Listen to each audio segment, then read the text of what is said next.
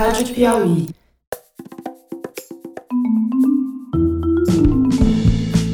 Sejam bem-vindos ao Maria Vai com as Outras, um podcast da revista Piauí. Hoje a gente vai conversar com duas mulheres que trabalham no campo. Uma é agricultora e feirante no sul da Bahia. Aí eu gosto muito, né? Tipo, eu gosto de trabalhar em minha horta também, né? Porque eu sou mulher, eu adoro trabalhar em minha horta. Eu gosto de ver minhas coisas é, bonitas, plantando e crescendo, né?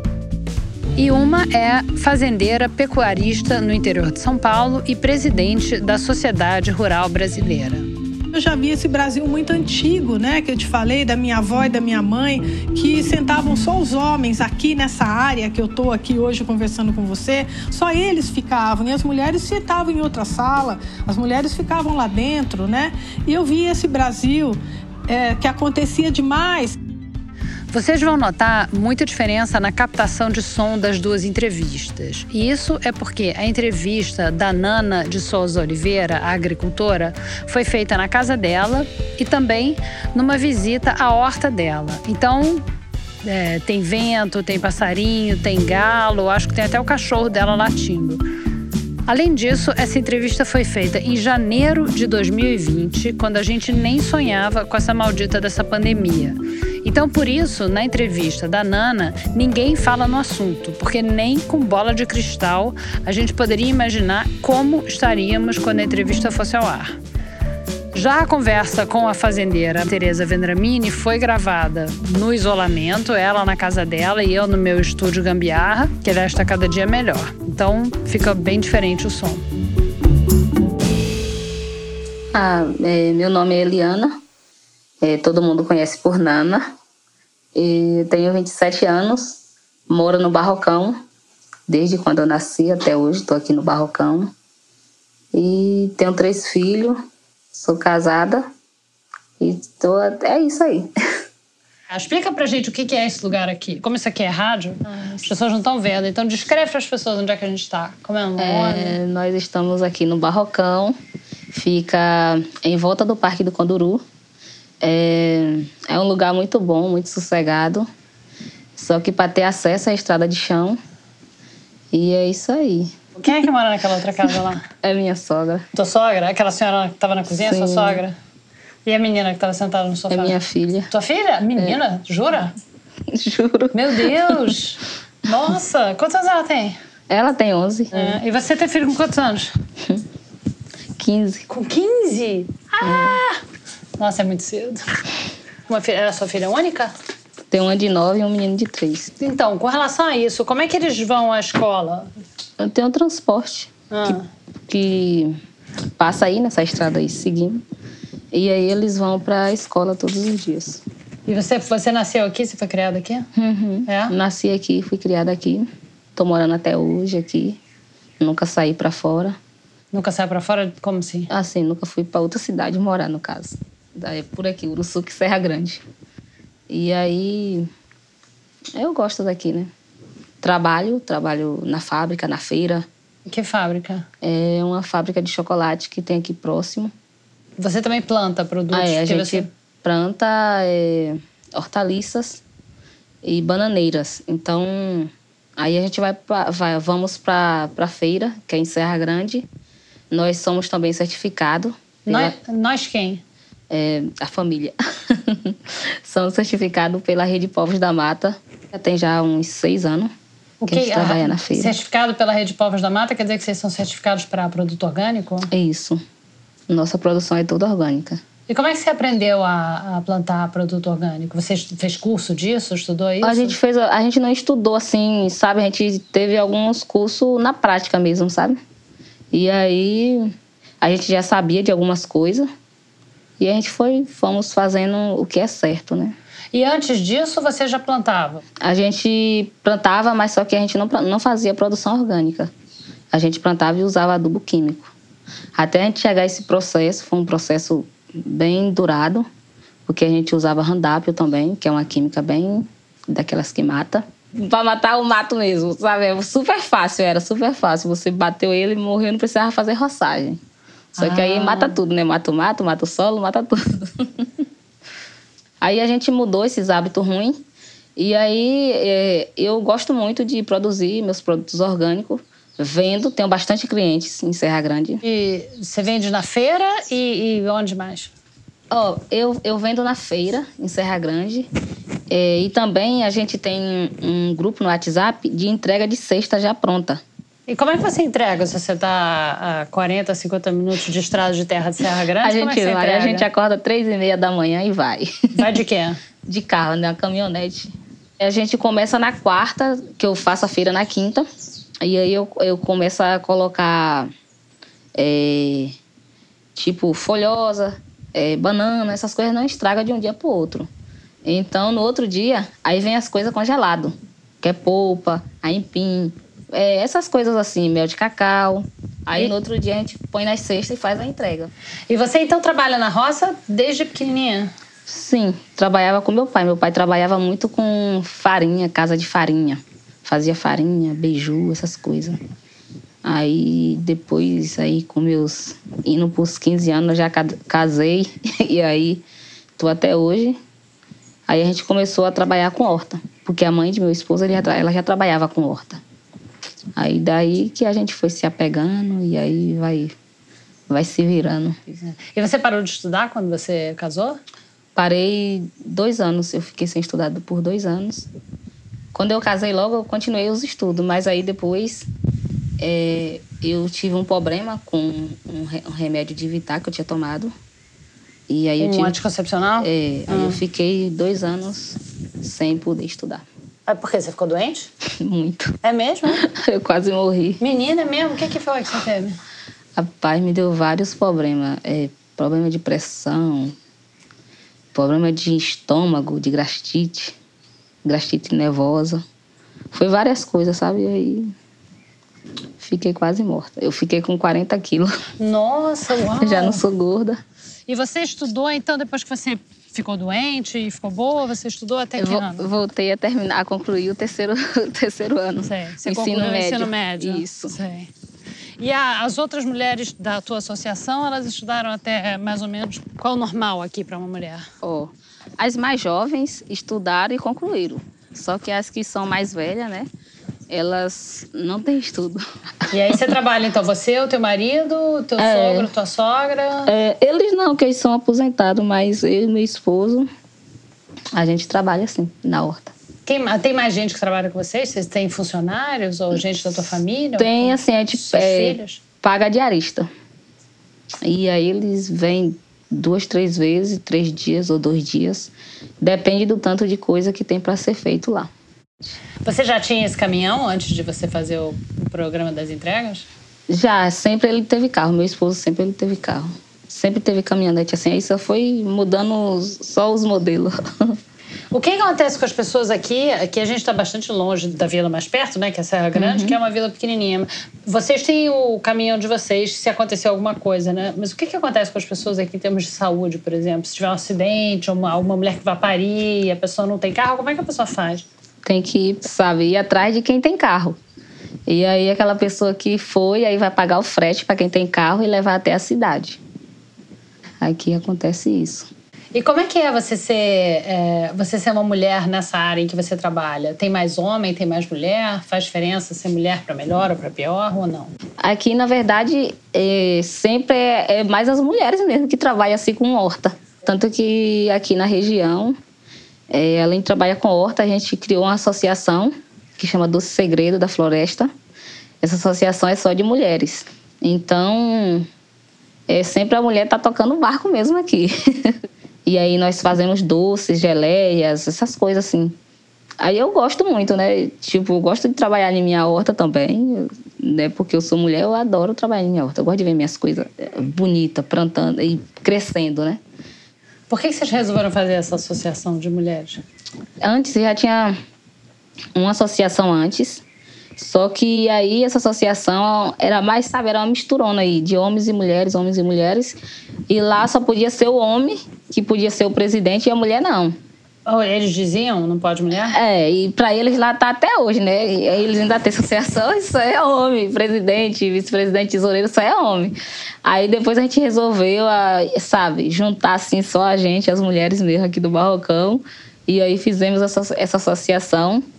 É, a gente teve muito apoio de, é, de projetos, que isso aí é o que permaneceu a gente para poder a gente saber erguer a associação. E aí vocês saíram da associação onde tinha os homens também? Foi, a gente saiu de lá e aí montamos cá e aí eles ficaram muito zangados. Como é que foi? Como é que foi essa saída? É, eles não gostaram, disse que esse negócio não ia dar certo, que essas mulheres aí não ia resolver, não sei o quê. Aí a gente, não, vai, que a gente tem fé, vambora, vambora lá. E aí a gente conseguiu. Foi todo mundo, todo mundo trabalhando em mutirão. A gente pagava o predeiro e depois ia o mutirão, sabe? Fazia mutirão para poder.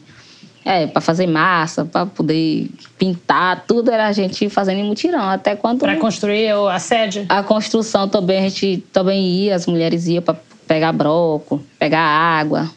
E aí a gente ergueu e tá lá.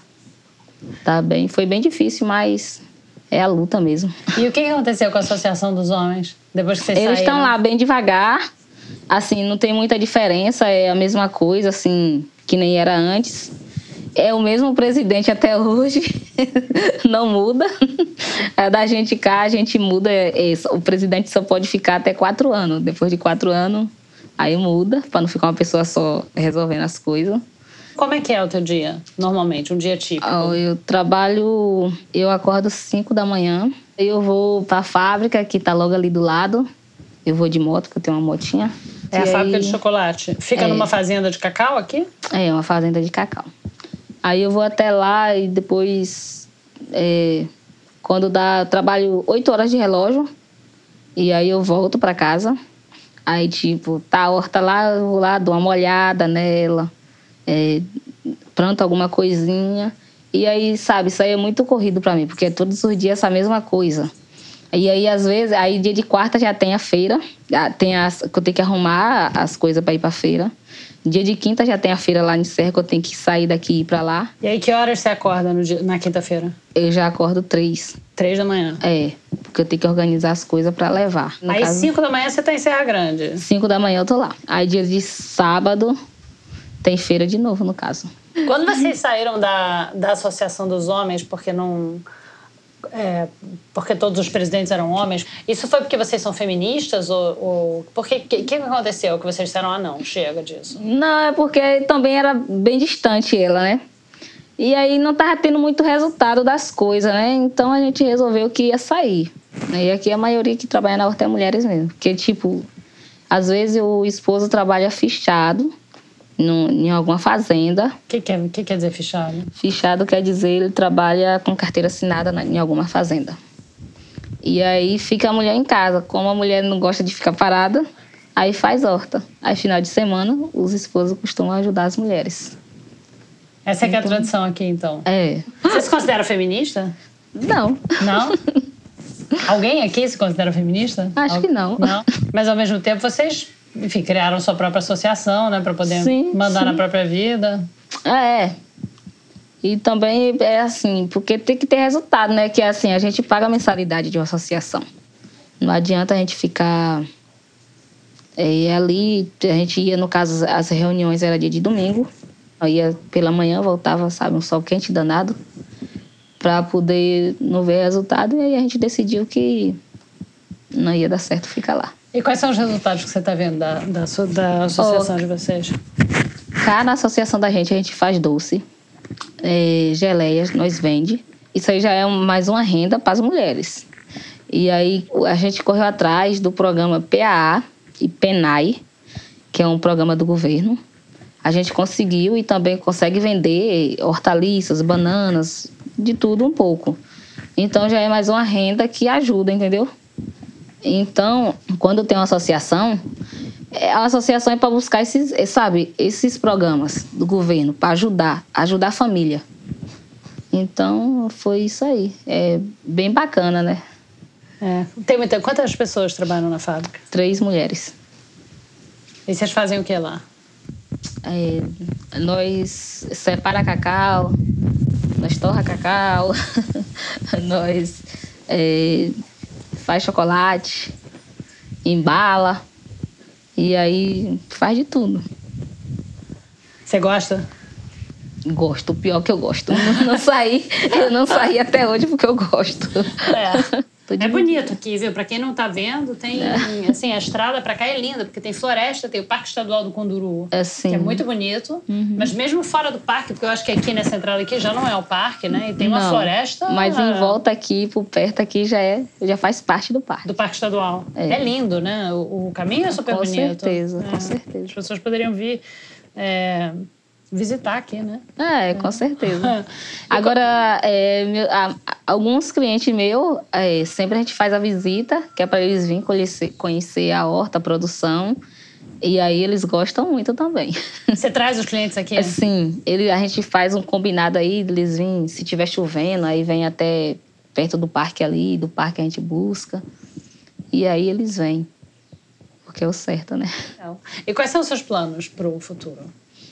Meus... Você tá indo bem, né? Teu, teu negócio, pelo jeito, tá indo bem, né? Tá indo bem. Eu acho que futuramente, é, sabe, eu quero aí abrir um, um hortifruti. Ah, que legal! É, ah, aonde? Em Serra Grande. Já tô bem, sabe, bem avançando nessa parte aí. E aí acho que tá mais perto do que longe. Que bacana! Você tá avançando como? Daqui, o que, que, que, você tá fazendo? Daqui, assim, eu já peguei um ponto lá, uma, um lugar, já tô já alugado lá. E aí, por daqui eu acho que um mês aí eu já tô já com Olha, meus produtos exposto direto, mas também não vou parar de fazer a entrega de sexta. vou continuar é, fazendo as entregas. Mas aí eu acho que daqui acho que vai ser mais melhor. Legal! Parabéns para você. Obrigada. Você vê a diferença entre a geração mais velha de mulheres e a mais nova, feito você? Sei lá, que é mais, se é mais velha, se a geração mais velha resiste a essa ideia de produto orgânico? Como é que funciona? Algumas sim. Outras, tipo, nem tanto a mulher, mas o esposo ele não aceita muito porque vai trabalhar mais um pouco. porque aí vai ter que ir na enxada. ir na enxada. Então, é, algumas elas aceitam sim. Mas isso aí é fácil, é só pegar a prática. Então as mulheres aqui trabalham mais que os homens? Trabalha, com certeza. Vamos lá ver a tua horta? Vamos. Vamos. É, você sabe que eu sempre quis vir aqui no Barrocão, eu sempre é? ouvi falar. É lindo aqui, viu? Realmente. É. Você gosta de morar ah, aqui? Eu gosto, eu adoro. Eu não consigo ficar muito tempo na cidade, não. É, é muita correria, muito barulho. Acho que o senhor, tu vai na frente eu vou ficar por trás. Não, vai você na frente para mostrar o caminho. Quando começa o vento, eu ouço o barulho do vento aqui. Ah, tá. Então é, é. isso mesmo. E aí, conta pra mim o que, que você tem aqui em volta, então. Aí, esse matinho que fura aí é, é coentrão. O nome é coentrão. Esse aqui é manjericão. Manjericão, que bonito. É.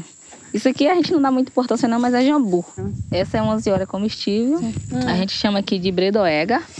Aqui é inhame. Essas folhinhas cinza era brócolis, a gente tirou bastante brócolis aqui. Antes aqui era... Ali? Hum, esse todo aí é couve. Uhum. Couve e manjericão. Mais manjericão aqui? É, mais manjericão. Hum, aqui tem o empim, temos maracujá por aqui também. Você tem ali?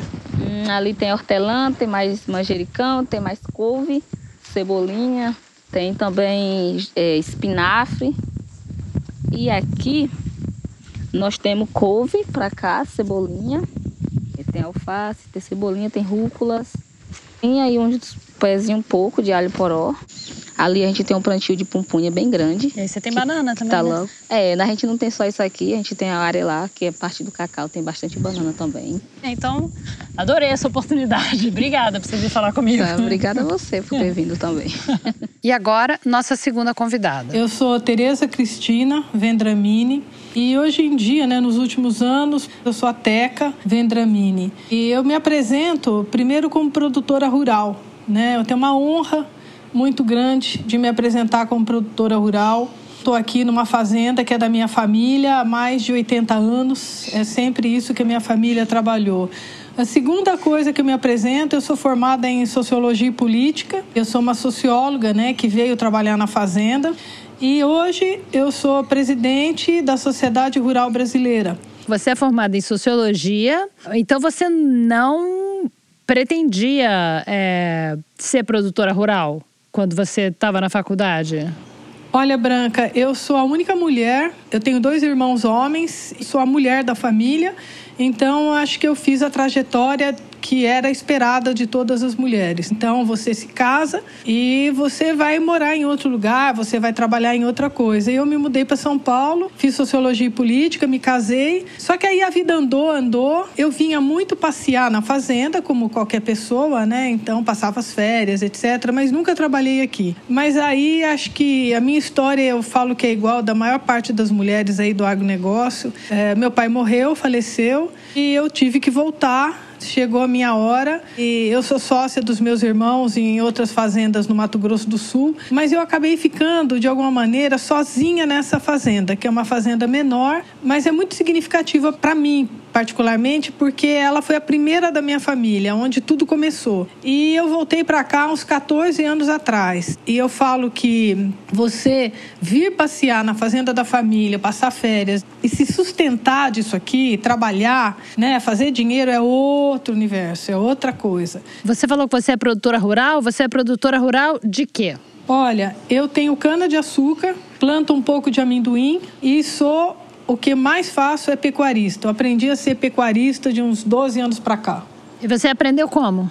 Menina, aí a história, da, acho que da minha geração, das mulheres da minha geração. Eu cheguei aqui e eu tinha que fazer dinheiro, como eu te falei, tinha que me sustentar. Eu comprei um pouquinho de vaca na época, um pouquinho mesmo, comecei, comprei uns touros de uma pessoa aqui. Eu liguei para um irmão meu e falei assim: olha, eu preciso de uns touros para começar a criar. Ele falou assim: olha, procura um amigo aí do papai que chama seu Leonel. Ele tem uns touros muito bons, de uma raça chamada Tabapuã. Eu não conhecia conhecia nada branca. Isso foi há 15 anos atrás, eu, eu vinha passear aqui. Aí eu falei, mas como que eu vou lá escolher touro desse senhor? Eu não, eu não sei escolher. Aí ele falou assim, o meu irmão, o Júnior, falou assim, vai lá, pede para ele escolher para você, que ele não vai te roubar, não vai te enganar, que ele é muito sério. E eu comecei assim, eu comprei alguns touros do seu Leonel, trouxe para cá, só que a mulher branca, eu acho que não só na fazenda, mas na maior parte das, das outras profissões, a gente pede muita ajuda, a gente escuta, a gente está muito ligada né, a ouvir. E eu fiz isso. Eu precisava de ajuda. Eu sempre tive a noção disso. Eu estou sempre querendo aprender. E eu arrumei um agrônomo, que é o Arlindo, que foi uma sorte aí na minha vida, ele é exalquiano. Ele está comigo há 10 anos. Eu falo que eu aprendi a fazer pecuária com agrônomo, porque ele me ensinou a importância de um bom pasto. E eu comecei com ele trabalhando com pouquinho dinheiro, que eu tinha pouca grana na época, assim, reformando os meus pastos, a melhorando os meus pastos, ter qualidade. E aí você lembra que eu te falei que eu comprei uns touros, né, e estavam ali com aquelas vacas. E aí passava o tempo, eu olhava, estava começando a nascer bezerro. Falava, nossa, eu estava trabalhando tanto, eu tinha tanta coisa para fazer aqui, tanta coisa para arrumar. E aí, filha, a coisa começou a andar. Eu comecei a aumentar meu plantel, comecei a aprender junto com o veterinário sanidade animal, que eu tinha que fazer todas né, as vacinas, cuidar dos animais da melhor maneira possível na parte de saúde. E os meus animais começaram a ter precocidade. Quando eu olhei, assim, depois de uns três anos, quatro, eu tinha um animal de muita qualidade aqui dentro, pesando muito e bem novo. Eu acho que aí eu comecei a entender, sabe, o que era fazer pecuária. E Branca, outra coisa, eu sempre procurei muito assim informação. Então, assim, como eu tô aqui em Adamantina, né, e eu tava com pouca grana, eu tinha que ver onde aqui por perto que eu poderia aprender. Aí eu descobri que a Embrapa tem uma sede pecuária é, em São Carlos. Cara, eu catava meu carro, ficava num hotelzinho e fiz todos os cursos da época que a Embrapa poderia me fornecer, sabe, para mim e para os produtores. Aí eu descobri que existia Exalc. Quando eu falo descobrir, é descobrir assim, porque ela me ajudou muito. Mas explica, explica pra gente o que é Exalc. Você falou que o agrônomo, inclusive, era exalquiano, tem que explicar isso é a Escola Superior de Agronomia, sabe? Assim, lá de, de, Piracicaba. Ela era próxima, ela é próxima daqui. Eu comecei a ir nos cursos vagos que eram oferecidos, participar daquilo e aquilo, Branca, no começo foi um horror, porque eu não entendia nada. Eu escutava, escutava, eu não entendia o que aquele povo estava falando, tanto da Embrapa como da Exalc, tanto meu agrônomo, mas eu fui. Eu sou muito de disso aqui, ó tenho aqui, ó, um caderninho, minha caneta e eu vou embora. Até hoje eu vou, se eu sentar com você para assistir alguma coisa, eu anoto. E eu fui estudando, fui me organizando mais e a fazenda foi tomando forma. O pouco que eu sei dessa área é uma área que tem bem pouca mulher, né? A pecuária, né? Como é que foi para você? Tinha outras mulheres que você podia pedir ajuda, ou tem hoje em dia, ou você é meio que a única? Eu sei que você é a primeira presidente da Sociedade Rural Brasileira, né? Primeira mulher, né? Olha, é isso aí.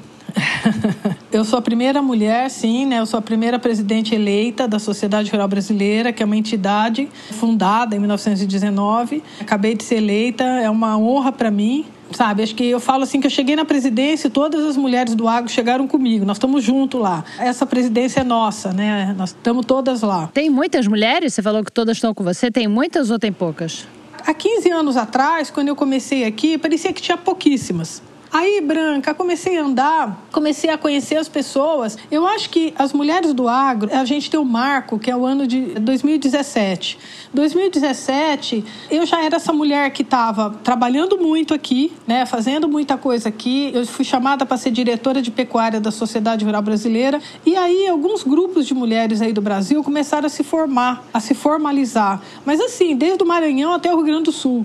E eu, em, em 17, eu fiz 15 encontros de mulheres pelo Brasil. E assim, eu fui chamada a primeira vez no Rio Grande do Sul, não sabia nem o que falar para as mulheres, sabe? Eu também estava aqui na luta, trabalhando, mas eu acho que não tinham quase outras figuras também no agro. E eu acho que eu, as pessoas falam isso e eu tenho que concordar, que eu acabei sendo uma das mulheres que acabou assim saindo aqui desse ninho, andando pelo Brasil, conversando com mais mulheres, ajudando elas a formarem vários grupos aí. Eu ajudei a formar muitos grupos de mulheres pelo Brasil, mas de 17 para cá virou uma loucura. Você não sabe o que tem de mulher do agronegócio, tem de grupo que se formalizou, o que tem de mulher organizada e de mulher que acho que de alguma maneira saiu da toca. Sabe, a gente está querendo participar do jogo, fazer parte desse negócio aí que é o agronegócio. E o que, que você quer dizer com sair da toca? Olha, eu acho que sair da toca, né, é estar tá aqui dentro. Tem gente que fala assim, mas as mulheres não estavam no agro? Lógico que sim. Sabe, eu lembro da minha avó, minha avó aqui nessa fazenda, trabalhando junto com meu avô. E assim, a minha avó, ela que dava a palavra final de comprar isso, vender aquilo. Meu avô escutava minha avó.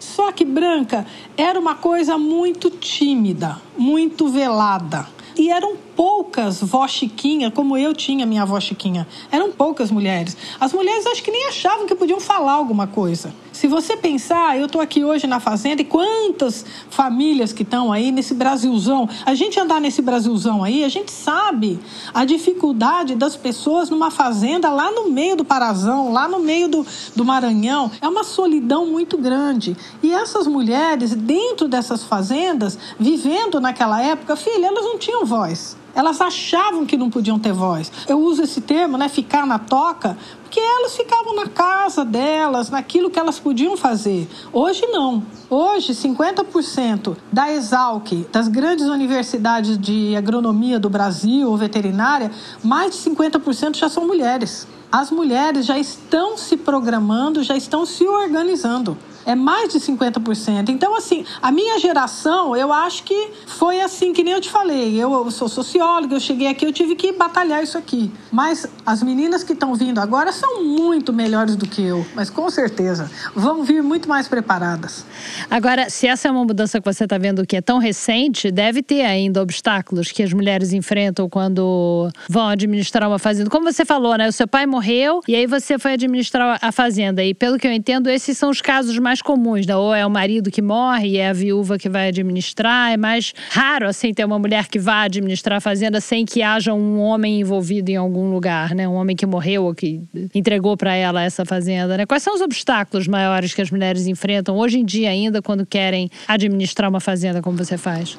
Olha, eu vou é, até arriscar um palpite aí que eu acredito muito, que de 2017 para cá, o maior obstáculo é a gente mesma, sabe? É só a gente acreditar, é, todos os caminhos estão abertos, sinceramente. Todos os caminhos, as possibilidades. Hoje nós temos uma rede aí de informação absurda que todo ser humano, os homens e as mulheres que quiserem caminhar e aqui dentro do agronegócio também, é só acreditar no potencial da gente vir. Agora, um pouco antes, né, você está coberta de razão. Numa época anterior a essa, da minha avó e da minha mãe, acho que existiam vários obstáculos. Primeiro, porque existia uma crença de que a mulher não era para estar tá aqui, né, Branca? Não era para estar tá aqui sentada sendo essa gestora da fazenda, né? Isso daí era para o filho homem. A mulher, isso é, é, um fato de Brasil, ela nasceu, tinha que ser bem educada e tinha que casar, fazer um bom casamento depois. Isso sim, isso acho que na época da minha mãe, que não tinha voz, da minha avó, que do jeito dela ela conseguia ter voz, era isso. Hoje, na minha geração, eu acredito que a minha geração começou a quebrar isso daí, nós começamos a assumir, nós começamos a nos organizar, nos capacitar para isso, e essa moçada que está vindo agora, ela está muito mais preparada. Essa moçada está saindo das universidades e está chegando aqui na fazenda, sabe, extremamente preparada para produzir. Quando você começou a administrar a fazenda da sua família, é, você sentiu alguma reação dos funcionários da fazenda? E também outra pergunta, por que, que foi você e não os seus irmãos? Se você está dizendo que na sua geração era assim, você tem irmãos, né? Por que, que não foram eles que assumiram a fazenda? Olha, na minha vez, né, na minha época que eu assumi a fazenda, foi exatamente como você falou. Primeiro foram os meus irmãos que estavam assumindo, depois de um certo momento, eu disse: eu também quero. Eu também quero trabalhar, eu também quero fazer parte disso daí. E foi um processo longo, Nada é muito fácil na vida da gente. Eu não sou muito de falar das coisas difíceis da vida, eu sou de enfrentar e eu falo que eu vou para cima, né? E depois de um processo, a gente foi se organizando e eu fiquei aqui gerindo uma fazenda sozinha. Eu ainda sou sócia de outras propriedades com eles, mas nessa daqui eu faço a gestão sozinha e, e não foi muito fácil não, Branca, chegar aqui. Esse processo foi um processo de convencimento dos seus irmãos ou de adaptação dos funcionários ou de adaptação interna tua, de quê? Olha, eu acho que para uma mulher chegar né, na gestão de uma fazenda, ela tem vários é, processos que ela tem que passar. E um é a família, sim, são as pessoas da família, o pai, a mãe, os irmãos. Às vezes acontece que eu falo que a coisa mais cruel que pode acontecer para uma mulher é quando a própria mãe não acredita nela como a própria irmã não acredita nela. Isso não é só no agronegócio, eu acho que é em tudo aí na vida, mas no agro é uma coisa muito grande. Então, essa moça, essa mulher que está chegando para administrar essa fazenda, ela tem essa série de problemas. E depois, ela tem outros sim. Ela tem problema com os funcionários. Hoje, já em 2020, a coisa já andou muito. Nós já somos 30% nosso número aumentou muito. Há 15 anos atrás, Branca, 20 anos atrás, ou até 10, ou dependendo da região que a gente estiver no Brasil, ainda existe muito problema. É, muito problema de funcionários não aceitarem isso daí. Aí depende de cada mulher, de como que ela vai fazer esse protocolo, como que ela vai conseguir passar por isso. É. Você se considera feminista? Olha, eu acho que sim, né? Porque eu sou uma mulher que acho que rompeu tantas, assim, eu não fico pensando muito nisso, mas tantas barreiras, sabe, Branca? Da minha geração, eu tenho 60 anos, eu olho para trás assim, eu já vivi tanta coisa, né? E eu já vi esse Brasil muito antigo, que eu te falei, da minha avó e da minha mãe, que sentavam só os homens aqui nessa área que eu estou aqui hoje conversando com você, só eles ficavam, e as mulheres sentavam em outra sala, as mulheres ficavam lá dentro, né? E eu vi esse Brasil que acontecia demais, que a gente não ficava, eu era criança, mas você não sentava junto com os homens. E eu fui vendo essa evolução que foi acontecendo.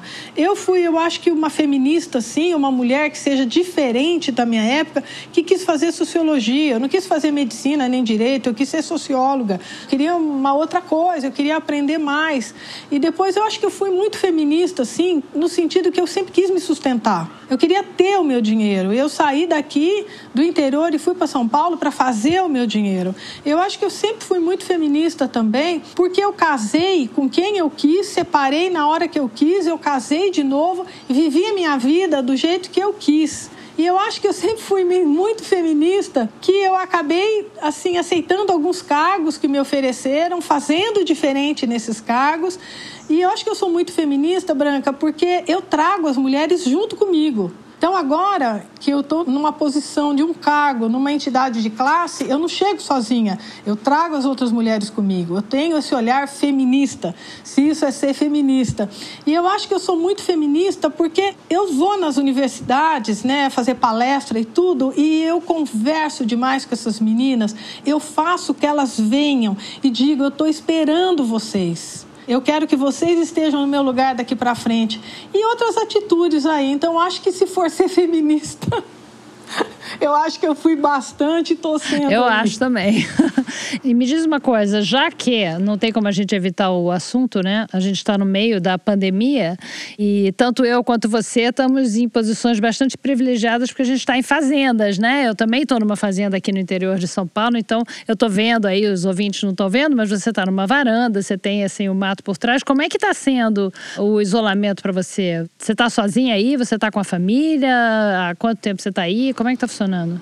Olha, Branca, eu acho que o que está acontecendo hoje no Brasil e no mundo, né, esse período do coronavírus, está fazendo a gente rever muita coisa. E uma das sensações que eu tenho tido é da importância de eu estar dentro de um pedaço de terra e de como realmente eu tenho que cada vez mais cuidar desse pedaço de terra. Como isso é importante para o Brasil e para o mundo. Todos esses cuidados que eu tenho que ter com a minha vegetação, cada vez mais eu planto árvore, cada vez mais essa necessidade que eu tenho de cuidar das nascentes, cuidar dos meus rios, fazer com que isso seja uma coisa que não é minha. Eu sou a guardiã desse pedaço de terra por essa época. Depois pode ser que seja minha filha ou que sejam meus netos, mas nesse momento da pandemia, eu estou vendo o privilégio que nós temos de estar numa fazenda, continuar trabalhando. Sinceramente, eu tenho visto cada vez mais a importância de ser uma boa gestora com essa fazenda, com esse pedaço de terra e principalmente, Branca, olhando para as pessoas que estão aqui comigo, os meus funcionários que trabalham comigo, fazendo que a gente passe junto esse momento da pandemia. A tua família está aí com você ou você está sozinha? Olha, eu estou aqui, eu e meus dois netos, um que tem três e meio e quatro e meio. Só. O resto está trabalhando fora. Tô eu e os Você está cuidando aqui. deles e os pais estão cuidando da vida, estão trabalhando, estão. É, isso, isso. Minha filha e meu genro estão em São Paulo trabalhando e eu tô com os dois aqui. Agora estão amarrados lá numa árvore para eu poder vir falar, né? É o jeito, né? A gente tem que avisar os ouvintes que tem barulhos aí, porque você tá numa varanda, tem, enfim, passa passarinho, passa bicho, né? Passa tudo quanto é tipo de barulho, as pessoas vão ouvir. Agora estão né? lá. É tão amordaçado, branca, quase, porque tem um tem três e meio, outro quatro e meio. Eu falei, vamos brincar pra lá, vamos brincar pra eu poder falar, porque senão não dá. Eu tô com os sobrinhos netos aqui também, que eu tranquei a porta da sala onde eu tô porque eles queriam participar da entrevista. Eles também têm cinco anos e três anos. Eu tranquei a porta-chave, senão eles estariam aqui dentro.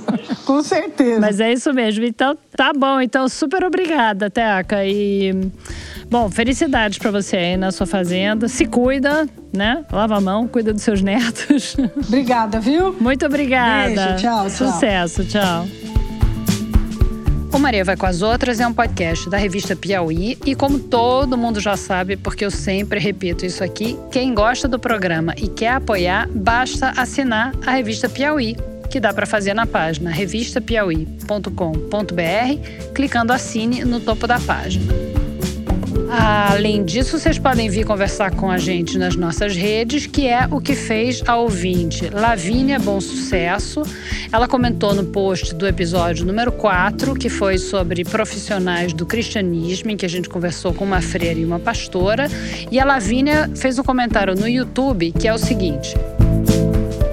Iria ficar feliz se um dia dissessem o meu nome no programa dizendo que ela mandou um beijo. Então, esse momento chegou, Lavínia. Toda a equipe do Maria recebeu o seu beijo virtual e mandamos outro para você. Obrigada pelo teu comentário e obrigada pelo teu beijo. Venham vocês também falar com a gente nas nossas redes, que são MVCO Podcast, ou então no grupo do Facebook do Maria Vai com as Outras, que fica na fanpage da Revista Piauí. Aliás, falando em redes, está acontecendo no Instagram do Maria, que é MVCO Podcast, o sorteio de uma caricatura feita pelo Caio Borges, que é o ilustrador responsável pelas caricaturas das nossas convidadas, daquelas que aparecem na página do programa no site da Piauí e também naqueles videozinhos que a gente posta nas redes.